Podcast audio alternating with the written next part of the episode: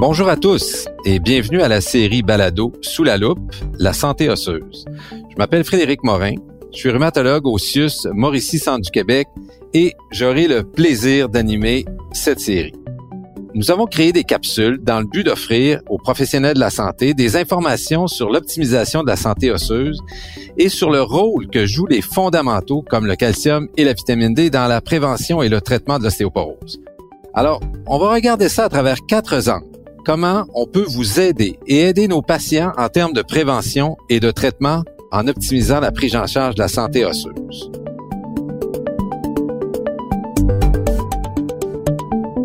Pour ce deuxième épisode, on se demande comment optimiser la prise en charge des éléments fondamentaux tels le calcium et la vitamine D sous l'angle du pharmacien. Avec M. Régent Lemay, pharmacien et chargé de cours à la faculté de pharmacie de l'Université de Montréal.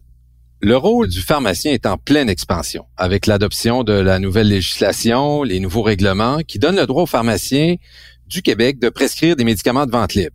Avec l'aide de notre invité, M. Lemay, nous allons discuter de l'approche proactive du pharmacien et son équipe dans la prise en charge de la santé osseuse en regard des suppléments de calcium et de vitamine D. Monsieur Lemay, bonjour. Bonjour. Alors, ça me fait plaisir et merci de me donner l'opportunité de parler du rôle du pharmacien qui est en pleine expansion, effectivement. Avant la nouvelle législation, on devait communiquer euh, auprès du médecin ou du prescripteur, ça peut être une IPS dans certains cas, afin d'obtenir une ordonnance de calcium, vitamine D ou faire un changement de sel de calcium afin d'adapter euh, en fonction de la situation du patient ou de son profil pharmacologique. Maintenant, on peut être beaucoup plus proactif en pharmacie sur l'optimisation du calcium et de la vitamine D en regard de l'hygiène osseuse. Parce que maintenant, on pose de plus en plus de questions aux patients, donc on va être capable d'identifier les carences alimentaires au niveau de leur consommation de calcium et de vitamine D. Puis nous pouvons prendre en charge ce volet afin d'aider nos patients dans un volet préventif. Donc on n'a pas à demander, envoyer un fax, appeler le médecin pour de la vitamine D et du calcium. Donc, on peut le faire. Et comme Dr. Reynaud l'a mentionné lors de l'épisode 1, sous la loupe, euh, la santé osseuse, le calcium sous l'angle du médecin spécialiste, la consommation moyenne de calcium alimentaire et de vitamine D au Canada est vraiment pas optimale pour atteindre les recommandations d'Ostéoporose Canada, surtout chez nos patients de 50 ans et plus. Donc, avec cette donnée, nous pouvons agir de façon proactive afin de prévenir les carences et d'optimiser l'hygiène osseuse. Fort intéressant.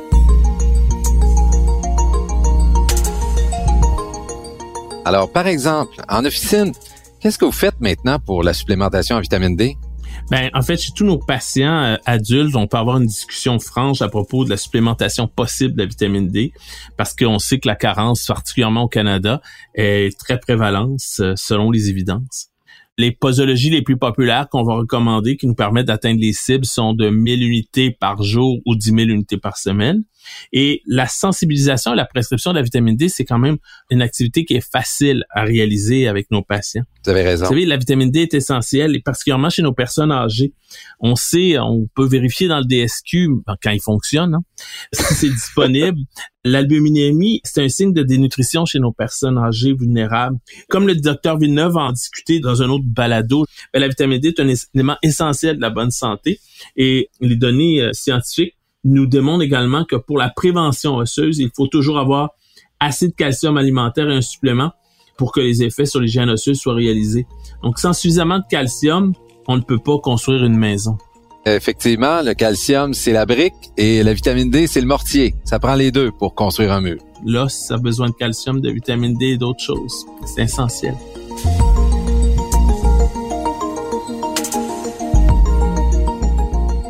Venez d'introduire le calcium dans la discussion. Alors, vous le savez, c'est le mal-aimé que les médecins ont délaissé en raison souvent des effets indésirables lorsqu'on en prescrit en supplémentation.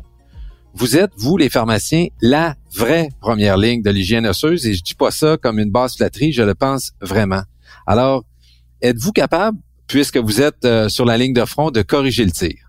Oui, effectivement. Puis merci de nous dire qu'on est en vraie première ligne parce qu'on est quand même les professionnels les plus disponibles et les plus accessibles actuellement. On l'a démontré dans le temps de la pandémie. On était le seul service de santé essentiel ouvert euh, au mois de mars 2020. Mais les effets secondaires indésirables qu'on a souvent avec le calcium sont souvent reliés au mauvais choix du sel de calcium. c'est vraiment vrai. Euh, le docteur Renault en a parlé dans le premier épisode le principe d'achlorhydrie a souvent été oublié dans le choix du sel de calcium. On presserait beaucoup de carbonate de calcium qui doit absolument être dans un milieu acide pour être dissous donc absorbé. Sinon, ce dernier va causer beaucoup d'effets secondaires indésirables tels que flatulence, ballonnement, maux de ventre et constipation. Ce qui en résulte que nos patients le prennent pas, donc l'observance est pas là. Alors, ils prennent pas leur calcium, ils prennent souvent des fois leur vitamine D, ce qui fait que, ben, ils prennent rien en termes d'hygiène osseuse en bout de ligne. au Québec, chez les 50 ans et plus, puis ça, c'est normal à cause de la physiologie euh, du vieillissement. Un fort pourcentage aussi, l'absorption du calcium est moins importante en vieillissant. Puis un fort pourcentage, et on le sait, prennent des IPP, pantoprazole et compagnie. C'est, euh, sauf erreur, sans vous couper, les IPP, c'est pas la classe moléculaire la plus prescrite au Canada? La molécule la plus prescrite à ma connaissance à l'époque, encore aujourd'hui, c'est le synthroïde. La deuxième dans les plus prescrites, c'est encore les IPP, oui, effectivement, mais surtout au Québec. Euh, les anti-H2. Puis nous savons aussi que pour ce groupe d'âge, une majorité ont besoin de combler une carence en vitamine D et en calcium. Puis pour ceux et celles qui ont déjà un calcium normal, la grande majorité vont prendre du carbonate de calcium. C'est ce qui a été prescrit. Puis avec toutes les activités qu'on fait en pharmacie, ben, appeler le médecin pour changer un carbonate de calcium, envoyer une opinion, c'était lourd. Maintenant, ben, on peut le faire, on peut changer. Hein, quand on voit qu'un patient a un IPP ou qu'il a euh, des problèmes d'absorption, ben on peut changer absolument pour un autre sel de calcium. Puis comme j'ai dit tout à l'heure, l'absorption intestinale du calcium diminue avec l'âge bien des choses qui diminuent avec l'âge, entre autres l'absorption du calcium, ce qui contribue à accentuer la carence alimentaire euh, fréquente. Puis nous pouvons modifier le sel de calcium par du selon la condition du patient. Donc, par exemple, présence d'IPP et anti-H2. Alors, aussitôt qu'on a un IPP, on va du carbonate, leur patient, il l'absorbe pas. Puis qu'est-ce que ça fait? Ben, ça fait des effets indésirables, surtout gastro-intestinaux, d'inconfort, mal de ventre, constipation. Alors, ce qui est important, c'est donner tous les choix possibles. Hein. On va les donner des alternatives aux patients. C'est sûr que si on passe au citrate de calcium, il y a deux choix. Il y a les comprimés, mais ce sont des gros comprimés à avaler de 250 mg à prendre deux fois par jour. Donc euh, l'observance n'est pas très bonne. Puis c'est des très gros comprimés à croquer aussi. Puis euh, c'est pas très bon. Euh, ça donne un goût pâteux. On a l'impression d'avoir de la craie dans la bouche. Calcium liquide, il y en a deux, mais ils sont pas tous égaux. Hein? C'est facilement remboursé. Puis comme le pharmacien est prescripteur, ben, il peut mettre le code. Donc, c'est le code pour le régime public d'assurance médicaments, qu'on appelle RAMQ, qui est le VA 138. Donc, le citrate liquide, il y a le MCAL citrate liquide versus le Solucal. Donc, c'est pas la même chose. Le citrate, c'est du citrate liquide, donc le MCAL, alors que le Solucal, c'est du lactogluconate. Puis pour avoir 500 mg élémentaire, le MCAL citrate va donner, c'est 15 ml, il y a moins de liquide versus 25 ml avec le lactogluconate. Ça représente 40% de moins de liquide que le patient. Et puis le patient, ben 25 ml, là, euh, il n'aime pas toujours ça. 15 ml, mais c'est facile, c'est une cuillerée à table versus 25 ml. La majorité préfère le goût du citrate liquide, la majorité des patients, mais ça, c'est une question de goût. Donc, on va parler avec le patient, on va leur discuter les différents choix. Puis la majorité des patients, parce que moi, au début, je disais, ah, ils vont peut-être pas aimer ça, prendre ça liquide. Non, au contraire. Puis, ils disent rien, ils disent, ah, ben, je vais l'essayer. Puis, quand ils reviennent, ils n'ont pas d'effet secondaire, ça passe bien. Euh, et puis, ben, on sait qu'ils vont avoir leur calcium. Donc, dès le départ, si on, voit aussi que les patients adhèrent pas, euh, ils n'ont pas de bonnes observances par rapport au calcium, puis ça, faut faire attention en pharmacie. Hein. Ils vont venir renouveler leurs médicaments. Ça apparaît dans le DSQ, puis nous autres, ça nous donne une comme pharmacien, médecin ou infirmière, ah ben il l'a pris, hein, mais des fois ils le prennent pas parce que vous seriez surpris de voir que quand les patients s'en vont, euh, quittent leur maison, soit pour euh, décès ou ils déménagent parce qu'ils quittent le domicile pour aller en RPA, tout ça. Donc, les enfants vident les pharmacies, puis ils viennent nous porter ça à pharmacie, là. Hum, il y a beaucoup, beaucoup de produits qui sont pas pris, dont le calcium. Hein? C'est épouvantable. Des fois, j'ai des gros sacs, là, puis euh, ah mon Dieu, elle prenait pas ses pompes, mais elle les renouvelait tous les mois.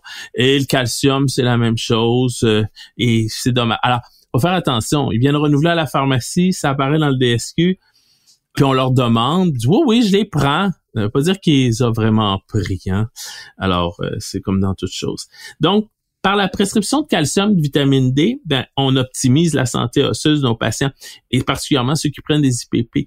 A des années, on parlait de interdisciplinarité, de continuation des soins. Mais tout ça, c'est en silo, en fait. Interdisciplinarité, chacun fait ses petites affaires. Continuation des soins, ben, euh, le médecin prescrit, l'infirmière, puis après ça, ça s'en va à la pharmacie, puis ça finit par le patient. Puis vous allez en entendre parler, là, le système de santé, le, ministère de la Santé parle la complémentarité des soins. On est complémentaires, on doit travailler en équipe. Puis je pense que ça, c'est important. Si la santé osseuse est bien gérée, puis que nous, en première ligne, on est capable de... Puis on va voir des problèmes aussi, puis on va vous le dire. Le patient, il n'en prend pas de calcium, vitamine D, il veut pas y prendre. Alors là, à ce moment-là, ben, vous allez être capable de renforcer le message d'éducation qu'on donne aussi de notre côté quand ils vont vous voir. Et ça, je pense que c'est important. Euh, quel beau message clinique pour la continuité des soins.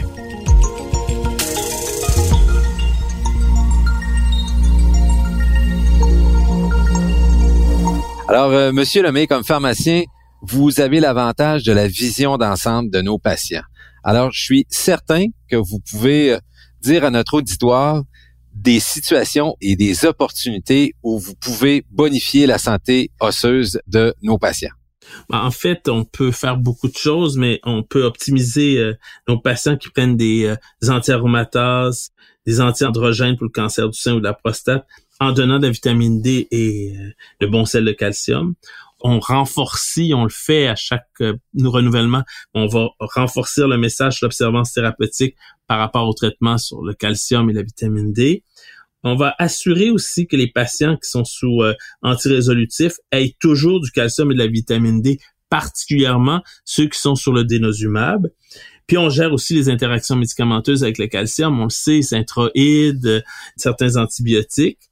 Là, par contre, on va suggérer aux médecins, dans un travail d'équipe et de complémentarité, un traitement antirésolutif comme les bisphosphonates ou le dénosumab en fonction du débit de filtration glomérulaire ou chez les patients qui reçoivent des stéroïdes 7,5 euh, mg par jour euh, ou plus euh, sur une période de trois mois ou plus. Puis aussi, un autre facteur pas toujours pris en considération comme facteur de risque de l'ostéoporose par rapport à la qualité osseuse, c'est le diabète. Et on a beaucoup, beaucoup de patients diabétiques. Donc, on va être plus vigilant, on peut être beaucoup plus vigilant face à la santé osseuse de ces patients-là.